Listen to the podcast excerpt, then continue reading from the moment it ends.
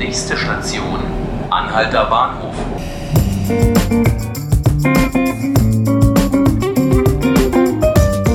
Hallo und herzlich willkommen zu 5 Minuten Berlin, dem Tagesspiegel Podcast.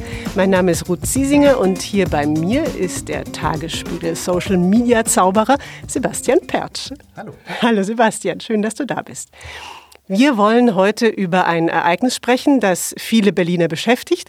Und damit meine ich nicht den 1. Mai, sondern die Digitalkonferenz Republika, die am 2. Mai anfängt und bis zum 4. Mai dauert.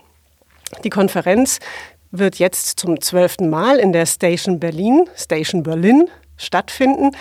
Und sie ist ziemlich groß geworden. Es werden Tausende von Gästen erwartet. Und das ist doch eine ziemliche Entwicklung im Vergleich zur ersten Republika, die vor zwölf Jahren in der Kalkscheune stattfand, vor einem etwas überschaubaren Publikum. Sebastian, vielleicht kannst du uns mal erzählen, warum sich diese Konferenz so rasant entwickelt hat. Ja, ist schon eine spannende Frage. Ich denke mal, gerade am Anfang waren wirklich sehr viele Nerds, sehr viele, die, ähm, ich sag mal so, einfach nur so als Programmierer abgetan hat, die haben sich dort versammelt, haben ein bisschen Netzpolitik gemacht. All das sind Themen, die mittlerweile ganz viele Leute berührt. Früher ähm, war das, ich meine, vor zwölf Jahren muss man sich vorstellen, da gab es noch nicht mal Facebook. Gerade, also es gab schon glaub, 2006, Facebook, aber noch nicht so lange. Nicht in Deutschland vor allen Dingen. Das kannte hier noch keiner so richtig. Wen? Es war auf Englisch. Ich wurde Mitglied. Ja, ich auch. Aber hier war irgendwie noch MySpace und andere Netzwerke. Wer kennt wen? Aber Facebook kannte zum Beispiel keiner. Heute ähm, sind das zig Millionen auch in Deutschland, die das nutzen.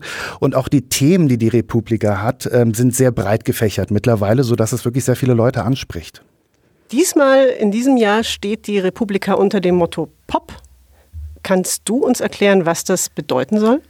Ja, Sie nennen Popularität, äh, Populismus und Power to the People.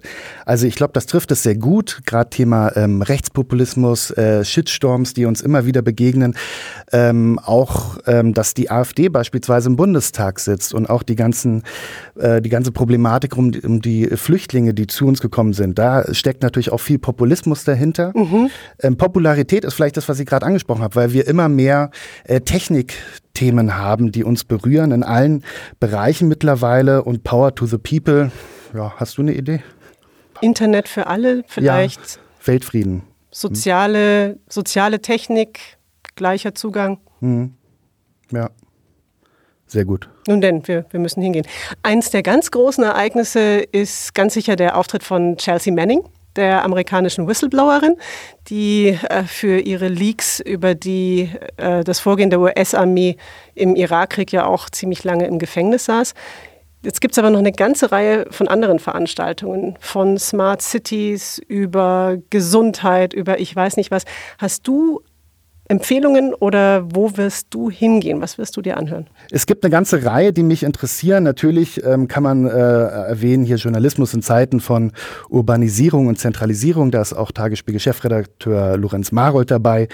Ähm, zum Thema Rechtspopulismus ähm, finde ich sehr spannend immer, was die Elisabeth Wehling sagt. Die hat auch ein sehr gutes Buch über Framing geschrieben und die ist bei einer Veranstaltung Rechtsruck in Deutschland, äh, in Klammern links abbiegen unmöglich als Fragezeichen.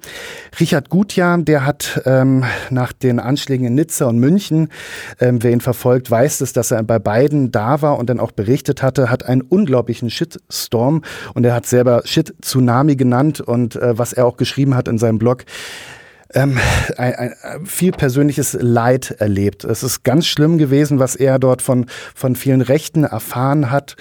Und ähm, das wird mit Sicherheit nochmal spannend sein, was er dazu bericht, zu berichten hat. Und natürlich auch Rundfunkstaatsvertrag. Wie geht es mit den Medien weiter, mit den öffentlich-rechtlichen? Und das sind so die ersten, die ich rausgefunden habe. Aber es gibt noch viel, viel mehr. Jetzt die entscheidende Frage, gibt es denn überhaupt noch Tickets? Es gibt natürlich Tickets, aber die sind unverschämt teuer. es ist, also ja, es ist schon teuer. Ich glaube, mehr als 220 Euro oder so für drei Tage. Hm, es ist wirklich ein Riesenprogramm, aber es ist teuer.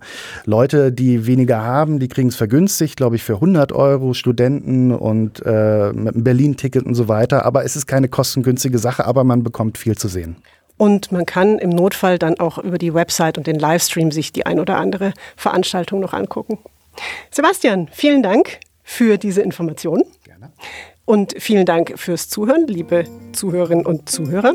Das war 5 Minuten Berlin, der Tagesspiegel Podcast. Sie hören uns täglich ab 18 Uhr auf tagesspiegel.de oder abonnieren Sie uns doch bei iTunes oder Spotify. Vielen Dank.